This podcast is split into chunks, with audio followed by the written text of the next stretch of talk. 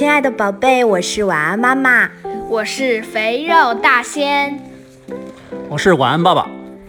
哈哈，我们今年给大家讲讲去年的旅行，因为今年端午哪儿都没去。是的，对我们去的是镇江。这张照片呢是镇江的西京渡的一个客栈，我们当时没住那儿，只是在那边喝了一杯酸梅汤。没错，哇，好好喝，很正宗，推荐一下那边的酸梅汤。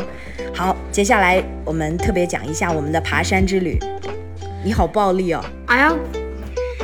胖，还自带音效啊！对我们一路上呢去了很多的地方，但是最难忘的还是镇江很不出名的这座山。这座山，呃，它其实叫南山，跟镇江其他三个有名的山，呃，不搭边儿。呃，其他的三个山的名字依次叫叫，妈妈你说吧。好吧，金山、焦山、北固山。对镇江的这三山是比较出名，但我们去的呢，这是一个人美啊，不是，是景美人少的地方。对，确实，我觉得那边挺好的，适合这种疫情期间，就是人不要太多，然后大家去玩儿。听说这个路上有狐狸，你怎么怕？我怕野。你怎么怕野猪的？